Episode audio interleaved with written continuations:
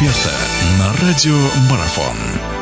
Хорошо, дальше мы двигаемся. У нас в гостях Олег Браташ. Мы говорим о КХЛ, о плей-офф, э, матчи, которые начнутся уже вот совсем скоро. Э, Олег Владимирович, у нас здесь такие дальше такие, как это сказать, международные пары получились, да? У нас Лев Медвежчак. Вы здесь как думаете, что мы здесь увидим? И э, кто в, этих, в этой паре посильнее, на ваш взгляд? А, Лев Медвеч, Медвежчак очень интересная пара, да, хоть она и не, не наша. Но здесь Э, Лев Лев, он выглядит более солидным в плане организации игры, наверное, и, сбалансированности этой игры. И состава Медвещак это больше, конечно, такая эмоциональная команда, которая играет за счет куража и высокой самоотдачи, но, безусловно, они трепку Льву э, зададут. И я думаю, что здесь ну, поставил бы я на 4-2 в пользу э, Льва.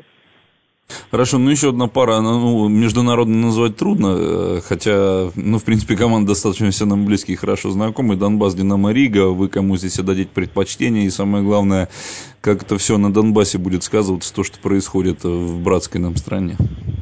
А, вот это, наверное, самая, самая, может быть, ровная пара, в которой сложно мне лично отдать предпочтение Единственное, в том случае, если действительно не скажутся вот эти события, э, которые происходят э, на Украине, если они не скажутся никак на э, хоккейной команде, на ее выступлении, в первую очередь там фактор домашнего поля, чтобы существовал, чтобы они у себя дома играли. Если это все сохранится, то здесь, конечно, наиболее ровная, ровная пара – и которые отдать предпочтение сложно. Здесь вопрос в том, сейчас в каком состоянии рижане функционально. Все-таки э, Олимпиада, они много игроков участвовали в Олимпиаде, и, там, и поэтому кто-то участвовал, кто-то не участвовал, и в разном таком разношерстном получается такой состав, в разном состоянии игроки.